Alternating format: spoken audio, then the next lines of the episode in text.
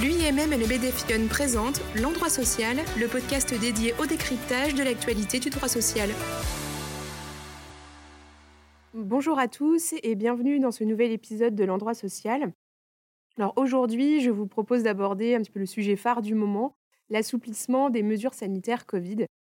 À ce sujet, euh, beaucoup d'informations circulent, euh, donc il nous a paru opportun de faire un point de situation afin de voir un petit peu où est-ce qu'on en était avec nos fameuses mesures Covid.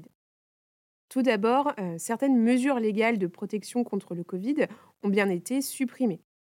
Alors, ces mesures supprimées, quelles sont-elles? Tout d'abord, la distanciation physique d'au moins un mètre entre deux personnes a été supprimée. A également été supprimée la distanciation de 2 mètres entre deux personnes en l'absence de port du masque. L'obligation de port d'un masque, à l'exception des transports collectifs, a également été supprimée. Et enfin, la présentation d'un pass vaccinal dans les établissements recevant du public au sein desquels il était requis a également été suspendu. Dans ce dernier cas, euh, un pass sanitaire continuera d'être exigé pour l'accès des personnes accueillies, leurs accompagnants et les personnes qui leur rendent visite dans les services et établissements de santé, les établissements de santé des armées ainsi que les services et établissements médico-sociaux. Dans le même temps, euh, avec ces suppressions, le protocole sanitaire que nous connaissons très bien depuis maintenant deux ans a été remplacé par un guide repère Covid beaucoup plus succinct et qui lui s'appuie sur les recommandations du ministère de la Santé. L'objectif premier de ce nouveau document, c'est de rappeler et de répertorier tous les liens utiles aux employeurs et aux salariés concernant la Covid-19. Notamment, le guide rappelle les mesures de protection des salariés qui sont à poursuivre donc par exemple les mesures d'hygiène, les règles d'aération ou encore la prévention des risques de contamination manuportée. Donc là, ça concernera tout ce qui est nettoyage régulier des objets et points de contact que les salariés sont amenés à toucher. Ce guide nous précise aussi que les salariés qui souhaitent continuer de porter un masque le peuvent.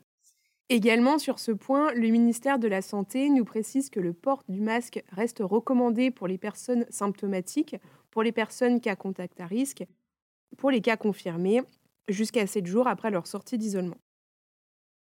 Enfin, euh, concernant la gestion des cas contacts, le protocole du ministère de la Santé nous indique qu'à compter du 21 mars, donc aujourd'hui, jour où j'enregistre ce podcast, les personnes euh, contact à risque ne seront plus tenues d'observer une période d'isolement, et ce, euh, que les personnes soient vaccinées ou non vaccinées.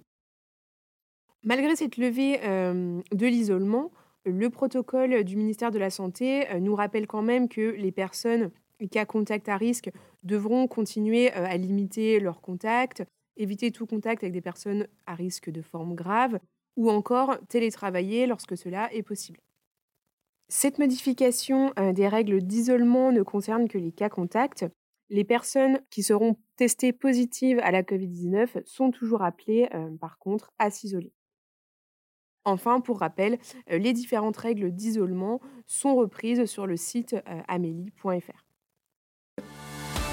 Merci d'avoir écouté ce podcast et à bientôt pour un nouvel épisode de l'endroit social.